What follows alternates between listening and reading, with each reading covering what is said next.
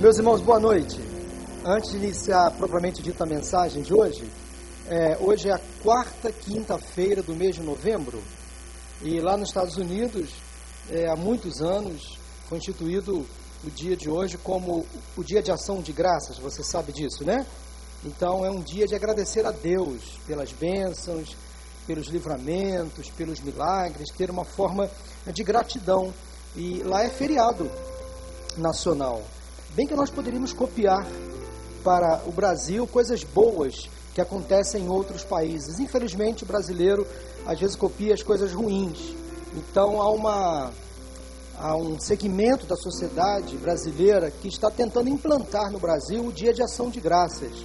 Hoje, pelas redes sociais, muitas pessoas postaram imagens, mensagens. Então, vamos tentar de maneira muito saudável aqui no Brasil, quem sabe promover esse dia como dia de gratidão a Deus pelas bênçãos e pelos milagres, tá bom? É, lá também nos Estados Unidos, como em qualquer sociedade, há, há, sempre há aqueles aproveitadores. E amanhã lá é o Black Friday. E nós também já importamos para cá, para o Brasil, a Black Friday. Né? Só toma cuidado para você não fazer da sua Friday um Black. Né?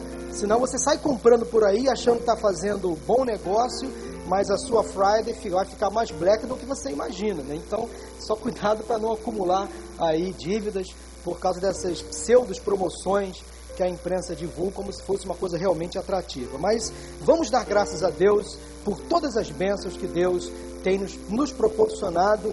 Às vezes nós olhamos muito mais para os problemas, para os, as dificuldades do que para as bênçãos. Então vamos aplaudir ao Senhor, sim pelas bênçãos que Deus nos tem dado neste dia de ação de graças. Louvado seja o nome do Senhor. Deus seja louvado. Muito obrigado, Senhor, pelo dia de hoje. Muito obrigado pelas bênçãos neste dia. Deus seja louvado. Amém? Obrigado, Tuta, pela, pelo acompanhamento. Muito grato a Ti, muito, muito grato a Deus. Irmãos, vamos acompanhar a leitura?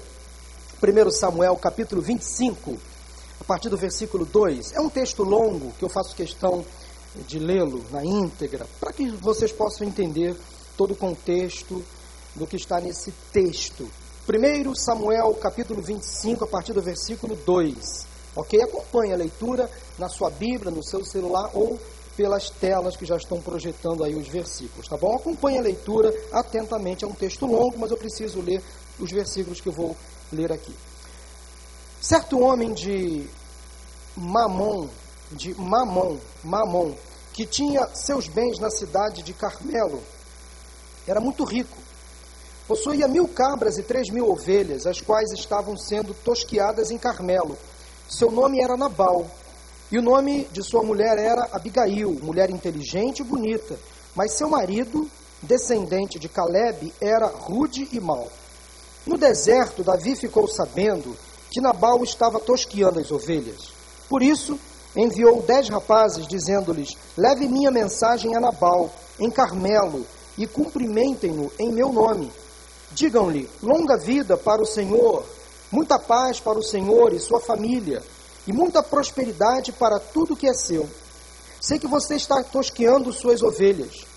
Quando seus pastores estavam conosco, nós não nos maltratamos, e durante todo o tempo em que estiveram em Carmelo, não se perdeu nada que fosse deles.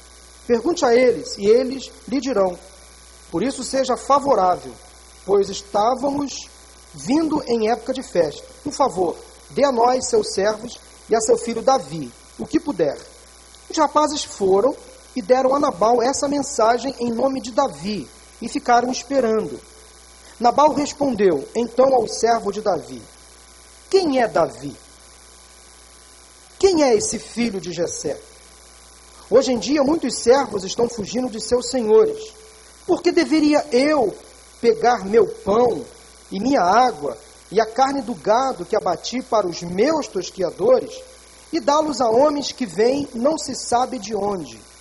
Então os mensageiros de Davi voltaram e lhe relataram cada uma dessas palavras. Davi ordenou a seus homens: ponham suas espadas na cintura. Assim eles fizeram e também Davi. Cerca de 400 homens acompanharam Davi, enquanto 200 permaneceram com a bagagem.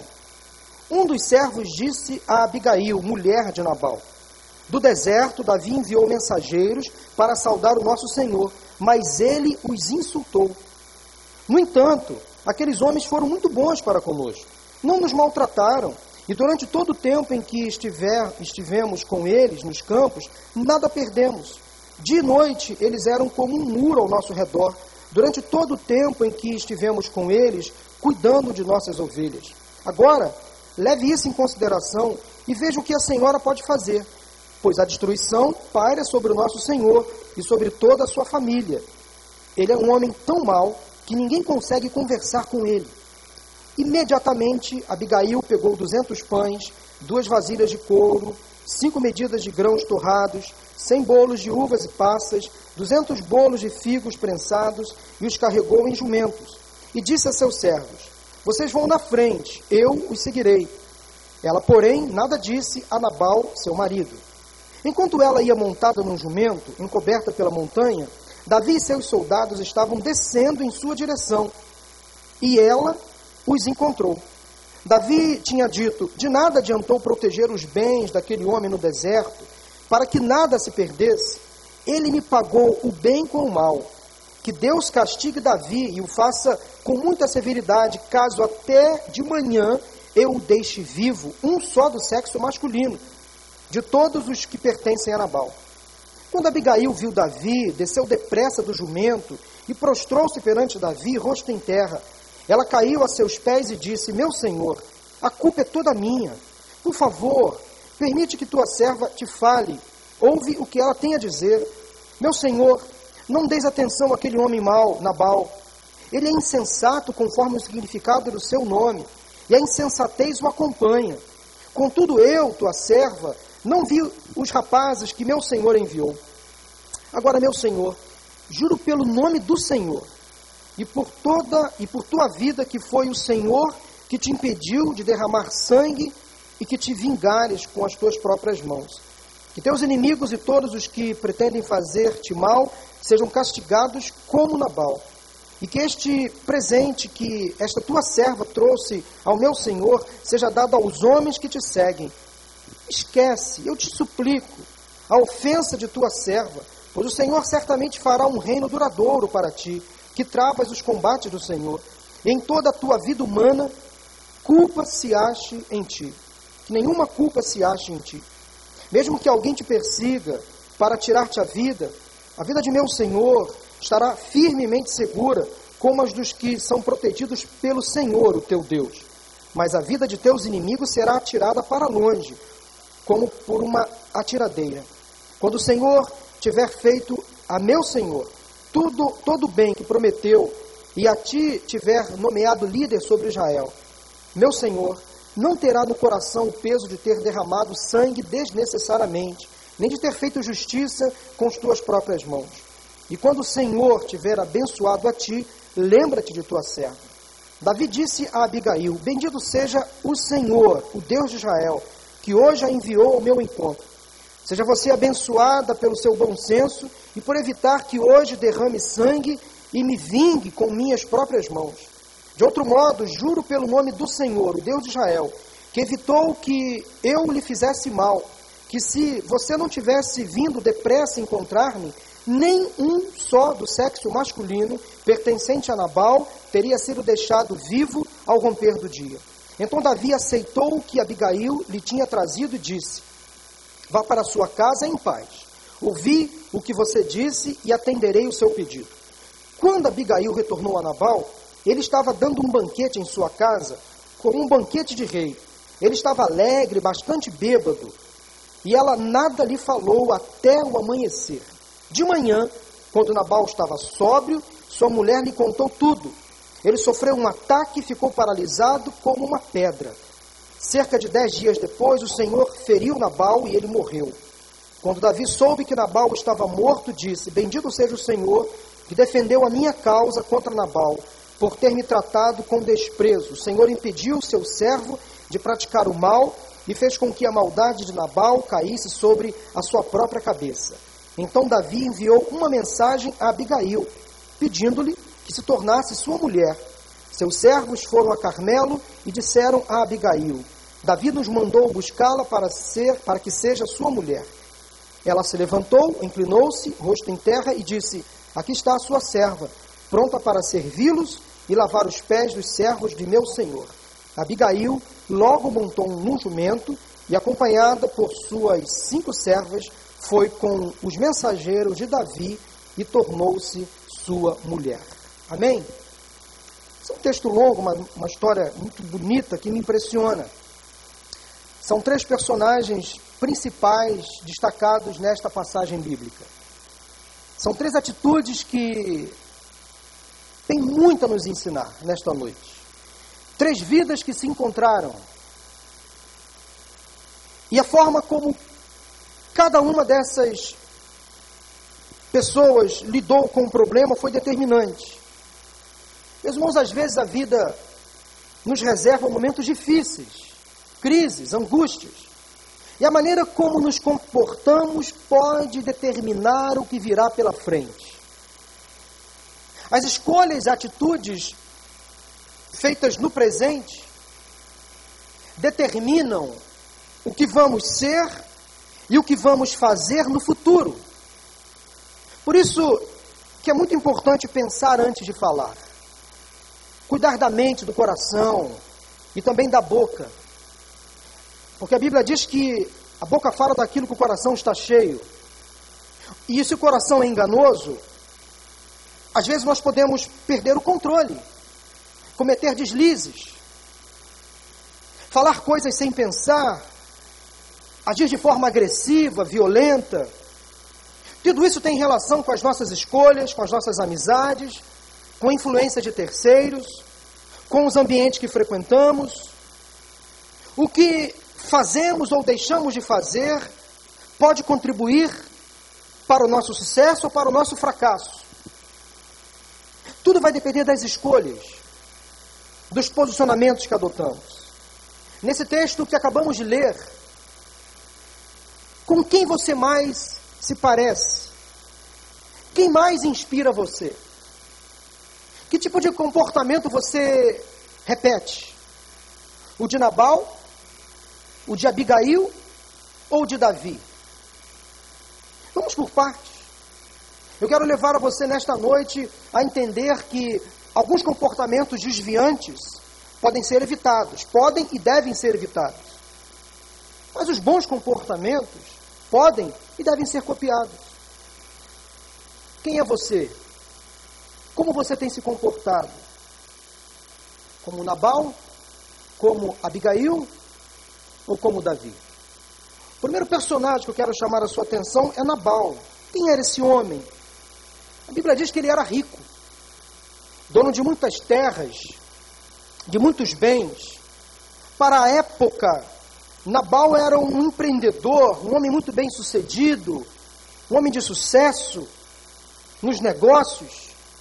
Porém, há sempre um porém. Há sempre um mais, há sempre um contudo, no entretanto.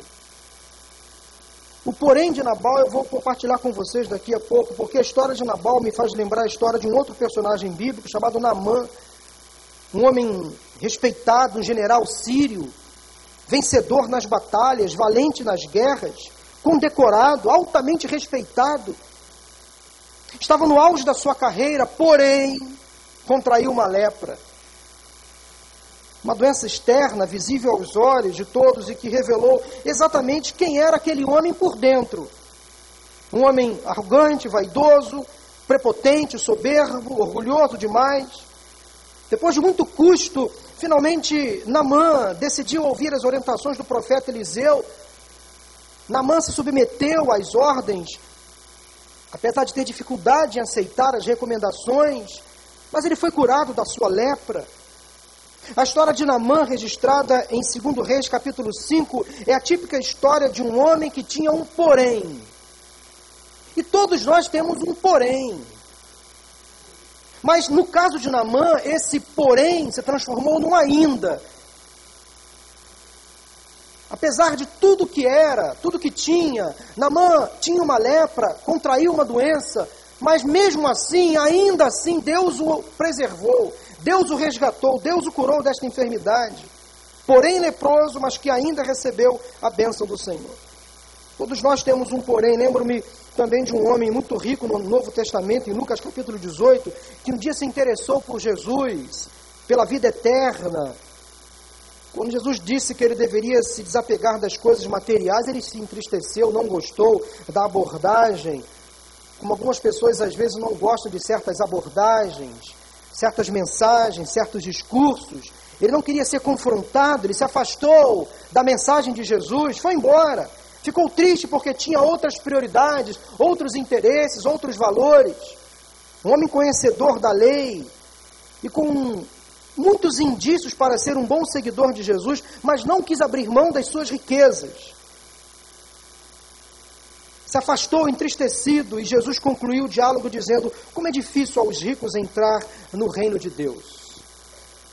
Porém, porque via de regra muitos ricos são demasiadamente apegados aos bens, às riquezas, ao sucesso, ao terreno, ao material, aos negócios, aos lucros, e acham que a salvação pode ser comprada, adquirida facilmente. O preço da salvação já foi pago por Jesus. Não há preço para a salvação. O preço foi pago na cruz. A salvação é gratuita.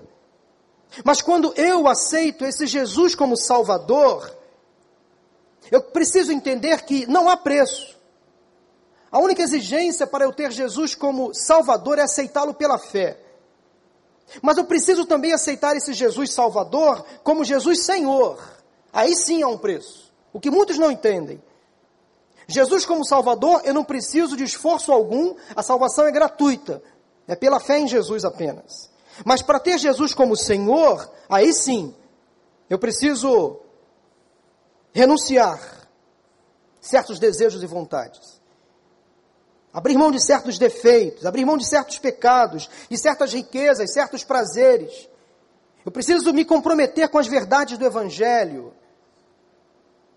Eu preciso, por exemplo, obedecer aos dois mandamentos que Jesus nos ensina na Sua palavra, que é o batismo e a ceia. E quantas pessoas se convertem, têm Jesus como Salvador, mas não querem ter Jesus como Senhor?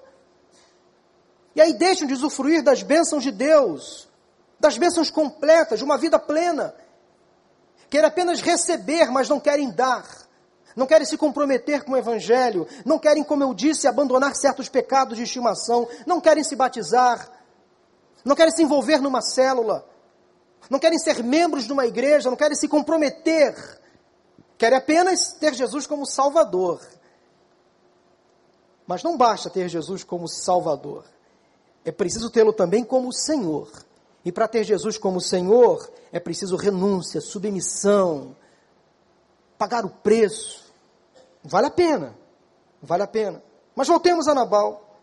Há pessoas então que parecem muito boas, muitas virtudes, mas a capa esconde certos defeitos, alguns até inimagináveis. Nabal era um homem muito rico, muito próspero, prestigiado, porém Olha aí o porém de Nabal. Está no texto. Ele era um homem duro, rude, grosso, bronco, estúpido. O nome Nabal significa tolo, insensato. Esse era Nabal.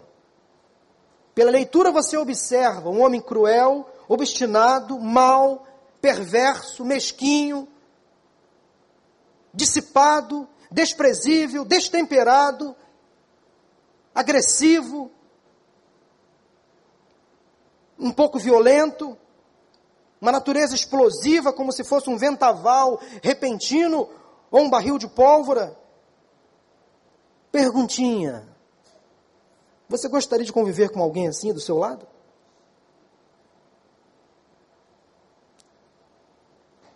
Por acaso você tem se comportado assim?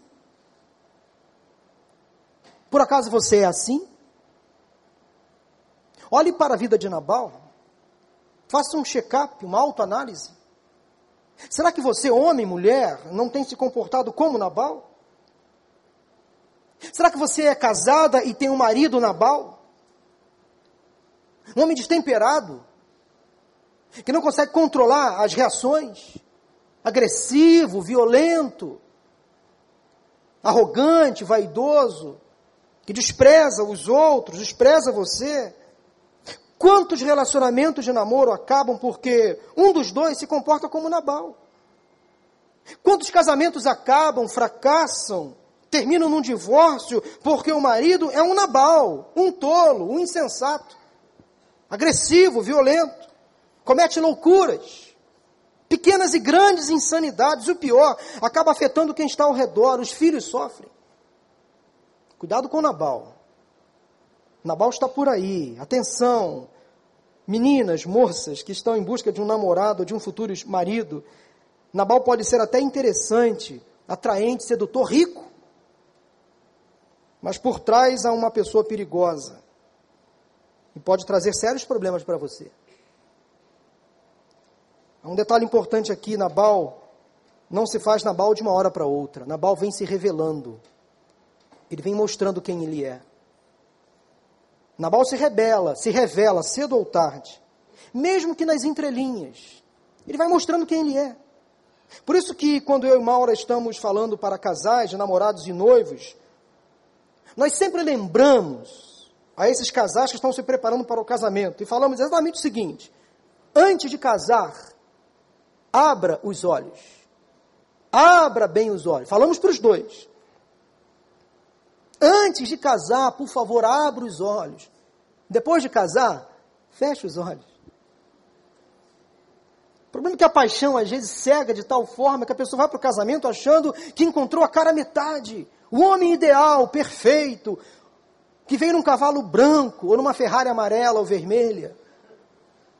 Aquela mulher ideal, aquela princesa encantada da Disney, não existe isso.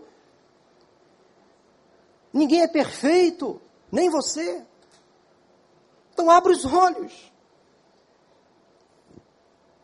Quando recebeu a notícia de que Davi e seus homens estavam se aproximando, Nabal desprezou completamente o grupo. Humilhou Davi sem nem sequer conhecê-lo.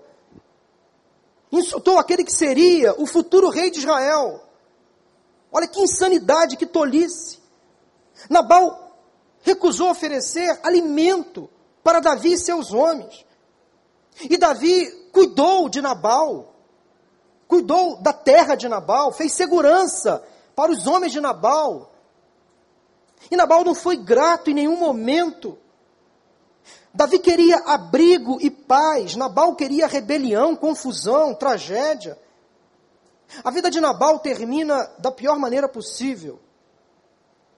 Provavelmente Nabal sofreu um derrame, provavelmente. Deus permitiu que Nabal morresse por causa dos seus erros e dos seus pecados. Veja bem, Deus não, Deus não tem prazer na morte de ninguém. Somos nós que, com os nossos erros e pecados, nós que caminhamos a passos largos para a morte. Porque o pecado gera morte, diz a Bíblia. E a Bíblia diz em Isaías capítulo 59, versículo 2, se não me fala a memória, que são os nossos pecados que nos afastam de Deus. São os nossos pecados que fazem com que Ele não nos ouça. Nós que cometemos o erro, nós que cometemos o erro.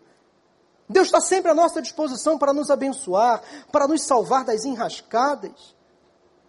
Mas sou eu que me afasto dele. Eu, com os meus erros, com as minhas mazelas, com as minhas incompreensões, com as minhas atitudes impensadas. Eu não quero me tratar, eu não quero me curar, eu estou na negação. Eu acho que eu estou certo. Quando todo mundo está dizendo que eu estou errado, tem alguma coisa errada aí. Quando mais de uma pessoa diz para você uma coisa, quando mais de uma pessoa diz para você a mesma coisa, essa coisa pode ser verdade. Vou repetir: quando mais de uma pessoa diz para você a mesma coisa acerca de um defeito seu, olha, essas pessoas podem ter razão. Elas podem ter razão. Quanta tolice, Nabal. Nabal morreu. Nabal não se arrependeu. Nabal não quis abrir mão dos seus vícios. Nabal era um alcoólatra. Não quis abrir mão da arrogância. Os dias de Nabal terminaram assim. Dois pontos, abre aspas, está no texto. Deus permitiu que a maldade de Nabal caísse sobre a sua própria cabeça. São os nossos erros que fazem com que nós nos afastemos de Deus. Deus não sente, como disse, prazer nenhum na morte de um ímpio, nem de um crente, mas quer que todos se arrependam antes que venha o juízo e o fim. Esse era Nabal. Homem com todos esses problemas e defeitos, mas ele era casado com Abigail. Aí eu passo a falar agora dessa segunda personagem. Olha que incoerência, né? Todo esse perfil desse homem que eu acabei de falar, casado com Abigail, uma mulher linda, de bom entendimento e juízo. Olha as virtudes agora de Abigail: virtuosa, estimada, educada, hospitaleira, graciosa, prudente em todas as suas ações Agora tente imaginar a vida desta mulher convivendo com este tipo de homem. Imagine você conviver com uma mulher como Nabal, ou com um homem como Nabal. Uma conciliadora, pagadora de incêndios, de incêndios. Estava tentando sempre resolver os problemas do marido. Pois foi o que ela fez quando soube o que Nabal tinha feito com Davi e seus homens. Esse casamento era difícil para Abigail. Irmãos, há homens e mulheres em suas próprias casas que parecem viver em constante sobressalto e tensão. O que ele vai fazer agora? O que ela vai fazer? Será que vou ter que pedir desculpas para quem? Vou ter que pagar as dívidas de quem? Tem homens e mulheres casados que vivem sobressaltados. Mora com o inimigo. O que ela vai aprontar hoje? O que ele vai fazer hoje?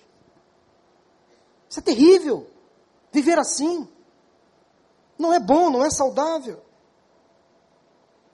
E o pior acontece quando a pessoa com essas patologias, elas não querem se tratar, entregam, entram na negação, acham que está tudo bem, nada a ver. Abigail era uma mulher honrada, honrava seu marido, apesar de todo o sofrimento que passava dentro de casa, e aí, quando ela volta para casa, ela encontra Nabal bêbado. Sabe o que é isso? Conviver com o marido bêbado, alcoólatra, que não quer se tratar, agressivo, violento, que faz as coisas erradas. Quando percebe que os empregados do seu marido e o próprio marido estavam correndo risco de morte, porque Davi já tinha um exército com ele, Abigail se antecipa, vai ao encontro de Davi, já conhecendo o histórico do marido, o que poderia acontecer, ela assume toda a culpa, sem ter tido culpa alguma. Que mulher é essa? Essa era Abigail. Amava seu marido, apesar dos erros e dos excessos que ele cometia. Abigail, gentilmente, humildemente, pede a Davi que, por favor, Davi, não mate ninguém, não derrame mais sangue. Que mulher é essa, irmãos? Sábia, inteligente, prudente, sensata, equilibrada. A Bíblia diz em Provérbios 14, versículo 1, que a mulher sábia edifica sua casa. É submissa ao seu marido. Quantas mulheres tolas destroem seus próprios casamentos? Abigail fez uma intercessão pelo marido, lembrando a Davi que ele não deveria ser culpado por derramar sangue inocente sobre Israel. Que atitude nobre! Davi admirou a prudência de Abigail, reconheceu a atitude dela, reconheceu as virtudes desta mulher. A postura de Abigail tem muito a nos ensinar. É o poder da gentileza, da educação, da sabedoria, da humildade, do perdão, a força de um coração bondoso, Abigail se colocou entre Nabal e Davi. Foi uma mediadora de conflitos. E agora eu parto para o terceiro e último personagem deste texto, Davi. Creio que todos aqui conhecem a história de Davi, não preciso ser repetitivo. O segundo e mais importante rei de Israel, um homem que, mesmo diante dos erros, fraquezas e fracassos, continua sendo até hoje conhecido como o homem segundo o coração de Deus. Este é Davi. Davi ficou frustrado quando soube que Nabal não poderia ou não queria recebê-lo ou tratar bem dos seus homens. Davi era um homem muito bom, um rei, militar, poeta, músico, salmista. Um homem que saiu lá do esquecimento de seu pai Jessé, quando Samuel foi usado para ungí-lo, futuro rei de Israel. Davi, quando chega ali nas cercanias das terras de Nabal, queria apenas estabelecer contato, queria fazer, quem sabe, uma parceria, criar um vínculo. Estava zelando ele apenas pelas terras de Nabal. Ele foi insultado, foi humilhado diante dos seus homens. Davi queria paz, Nabal queria guerra. Davi queria estabelecer, quem sabe, uma parceria, poderia render frutos no futuro. Nabal queria o conflito, o desprezo e a ingratidão. Após receber a recusa do pedido de ajuda de Nabal, Davi ficou irado, e quem não ficaria? Humilhado. Davi estava apenas pedindo um favor e foi grosseiramente tratado. Davi ficou frustrado, pois ele e seus homens estavam com fome, queria apenas ajuda. E disse: De nada adiantou proteger os bens daquele homem no deserto para que nada se perdesse. E está no texto, disse Davi: Ele me pagou o bem com o mal. Todo bem que eu lhe fiz, agora eu recebo como retribuição o desprezo, a ignorância, a ingratidão. Que Deus me castigue, disse Davi, se até de manhã eu deixe vivo um só homem de Nabal. Olha a ira que Davi passou a expressar. Desejo de vingança, foi quando entra Abigail e, usada por Deus, tira de Davi esse desejo de vingança. Mas Davi agiu com extrema competência e sabedoria quando quis poupar a vida de Nabal, apesar dos motivos que ele tinha de matar este homem, de persegui-lo. Mas Deus foi tão bom com Davi que ele nem precisou lutar. Isso significa, irmãos e amigos, que há guerras que nós vamos precisar lutar, entrar na batalha. Mas há outras que o Senhor lutará por nós. Então aprenda a definir as guerras que você tem. Há estratégias que Deus vai te dar para você usar nas batalhas. Mas há outras guerras que você tem que ficar simplesmente esperando o agir de Deus. E não faça parte de Deus, deixe Deus ser Deus. Quando soube que Naval Nabal estava morto por ter sido desprezado, Davi chegou à seguinte conclusão: o Senhor impediu seu servo de praticar o mal e fez com que a maldade de Nabal caísse sobre a sua própria cabeça. Versículo 39. Provérbios 15, versículo 1 diz que a resposta calma desvia a fúria ou desvia o furor, mas a palavra ríspida desperta a ira. Você precisa, às vezes, controlar o seu gênio, indomável. Pedir para Deus fazer com que o Espírito Santo habite em você e faça com que você desperte para provocar naturalmente o fruto do Espírito no seu comportamento. Somente a partir da morte de Nabal, Davi pediu Abigail em casamento. Davi respeitou o luto de Abigail. Davi sabia que Abigail era casada. Davi respeitou o luto desta mulher, o sofrimento da morte do seu marido. Davi casou-se então com Abigail, depois da sua viuvez. Davi teve ainda outras mulheres, como os versículos seguintes mostram. Infelizmente, alguns homens de Deus nos dias do Antigo Testamento pediram emprestado o costume oriental pagão de possuir muitas mulheres conforme a sua grandeza, a sua riqueza mas quero deixar isso muito claro: que tal costume Deus nunca apoiou. Em relação ao casamento, Deus deixa muito claro que o casamento é uma relação monogâmica. Não há margem alguma nas Escrituras para um homem ter mais de uma mulher, para uma mulher ter mais de um homem, nem no namoro. Nem no namoro é permitido estar com várias pessoas ao mesmo tempo. Porque a fidelidade no casamento começa no namoro. Então, um namorado infiel, uma namorada infiel, se não se consertar, tem uma grande tendência, uma grande possibilidade de ser infiel no casamento. Porque alguns querem se apoiar nas escrituras. Abraão teve não sei quantas mulheres, Jacó teve não sei quantas mulheres, mais as suas servas. Davi teve inúmeras, Salomão. Sabe quantas mulheres Salomão teve? Quantas? Trezentas. Fora as concubinas. Imagine só. Então tem homens que querem se apoiar nas escrituras. Está errado. Errado. Deus sempre condenou a poligamia, sempre condenou. Porque tais relacionamentos sempre causaram dores, aflições, sofrimentos para todos os envolvidos. Não há ninguém que na Bíblia, no Antigo Testamento, praticou a poligamia e foi feliz. Não há.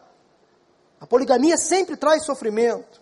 No Novo Testamento, Deus não permite tal conduta e Jesus Cristo nos leva de volta ao ideal original de Deus, que o homem, infelizmente, pelo pecado corrompeu. Deixará o homem seu pai e sua mãe e se unirá à sua mulher. E serão ambos uma só carne. Por isso que a infidelidade é combatida pelas escrituras sagradas.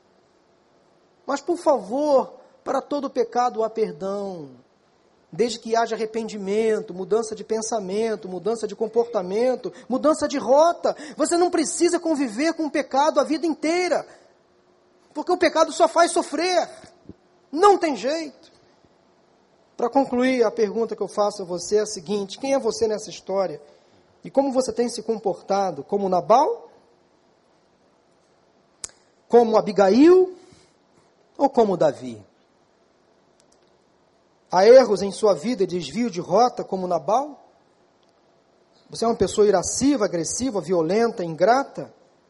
Há vícios que você precisa deixar? Você é uma pessoa alcoólatra? Você é viciado em pornografia, por exemplo? Viciado na mentira, por exemplo? Viciado na fofoca, por exemplo? Você é uma pessoa que está fazendo mal à sua esposa?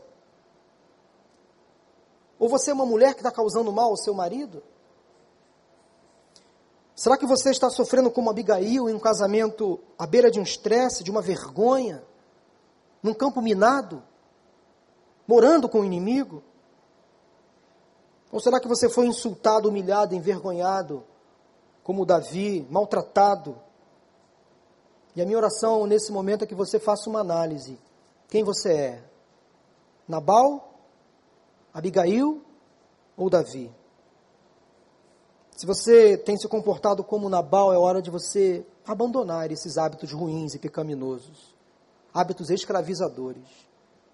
Mas você pode hoje, quem sabe, se comportar como Abigail, aquela pessoa conciliadora, que promove a paz, que tenta trazer o equilíbrio dentro da sua casa, da sua família, nos seus relacionamentos. Ou quem sabe você faz como Davi, perdoe, releve certas coisas e pare de olhar para Nabal, entregue Nabal para Deus. Pare de lutar com as suas próprias forças. Quem é você? Como você tem se comportado? Nabal? Abigail ou Davi? Eu quero orar por você nesse momento. Feche seus olhos, abaixe sua cabeça. Toda mensagem, toda palavra requer de nós uma reflexão sobre o que foi dito. Uma mudança de comportamento. Eu quero convidar você nesta noite a refazer talvez os seus projetos, os seus planos, repensar no seu comportamento, se há erros e pecados que você hoje precisa confessar diante do Senhor, confesse, abandone, porque você vai alcançar do Senhor a misericórdia. Quem sabe você tem se comportado como Nabal, tem sido agressivo, violento, rude com as pessoas ao seu redor, pecador, exageradamente pecador. Mas Deus está te dando a chance hoje, quem sabe, de você jogar fora essa capa. Você não precisa ter o fim de Nabal. Não precisa. Você pode ter um fim de Abigail, uma mulher sensata, equilibrada. Você pode ser uma pessoa, mesmo você sendo um homem, como Abigail, apagadora de incêndios, promotora da paz, a voz da razão, do equilíbrio dentro da sua casa. Deus pode dar para você, quem sabe, uma segunda chance, como deu para Abigail. Ela se casou de novo. Se você vive uma crise no seu casamento, você não tem autorização para se separar. Mesmo que você encontre até legalidade nas escrituras. Porque eu creio no perdão que restaura. Mesmo aquele casamento mais fracassado. Desde que haja vontade de mudar. Se você é uma pessoa solteira, viúva, divorciada, não importa. Faça um levantamento pessoal Será que você não tem se comportado como Nabal? Quem sabe você não pode ser como Abigail a partir de hoje nos seus relacionamentos? E quem sabe você não pode ser como Davi, o que perdoa, o que releva insultos, ingratidões, traumas. Vamos prosseguir. Vamos deixar que a ira se instale no coração, não. Não vamos deixar que a amargura brote, contaminando quem está ao redor. Vamos prosseguir, vamos olhar para frente. Vamos deixar as brigas de lado, as confusões, as agressões. Vamos pedir perdão, vamos perdoar. A vida é curta demais. Não vale a pena ficar alimentando o ódio, a ira. Não vale a pena. Sejamos promotores da paz. Ó Deus, em nome de Jesus, Senhor. Tu sabes como cada pessoa entrou aqui nesta noite. Tu conheces o interior de cada uma. Eu não conheço. Essa mensagem o Senhor colocou no meu coração há alguns dias. Eu vinha pensando nessa palavra, lendo o texto. Porque eu creio no poder da tua palavra, Senhor. Eu sei que quando o Senhor coloca no coração de um pregador uma mensagem, é porque o Senhor quer dar um recado a alguém, ou a alguns. Se Deus falou de forma específica com alguém aqui hoje, Senhor, testifica isso no coração desta pessoa agora. Que essa pessoa tenha uma experiência de quebrantamento, de arrependimento, que ela se humilhe diante da tua presença. Ó Deus, retira o Nabal do coração, esse comportamento destrutivo, que só faz sofrer, que só faz antecipar a dor, o sofrimento e a própria morte. Que haja em nós, ó Deus, um comportamento de Abigail, ou quem sabe de Davi. Que apesar das ingratidões que sofremos, das injustiças, nós possamos sempre olhar para o Senhor, no Deus que restaura, que dá a segunda chance, que nos livra dos males, dos perigos, das ciladas do inferno. Leva agora o teu povo em paz, ó Deus aqueles que vão ficar para os grupos de partilha, que haja um profundo sentimento de recomeço, de gratidão ao Senhor pela chance e pela tua graça, a graça do perdão. Muito obrigado pela palavra desta noite, que primeiramente falou ao meu coração e eu pude compartilhar com este povo aqui reunido. Em nome de Jesus. Amém, amém e amém.